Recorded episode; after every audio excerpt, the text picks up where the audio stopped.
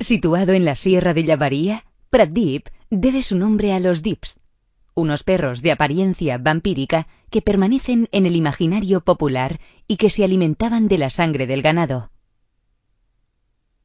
De la villa sobresalen el castillo, las dos torres de defensa cuadradas y la iglesia de Santa María, con elementos góticos como la bóveda del ábside y otros románicos como la portalada.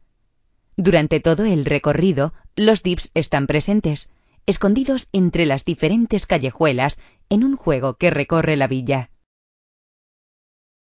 Una buena opción es la visita al centro de acogida de visitantes de la Sierra de Llavaría, donde se muestran las principales características naturales y ecológicas de la sierra y se narran historias de mitos y leyendas típicas de la zona, que contribuyen a explicar los rasgos naturales y humanos de este territorio. A unos cuatro kilómetros de Pratdip sobresale la ermita de Santa Marina, lugar de excursionismo y de gran devoción popular.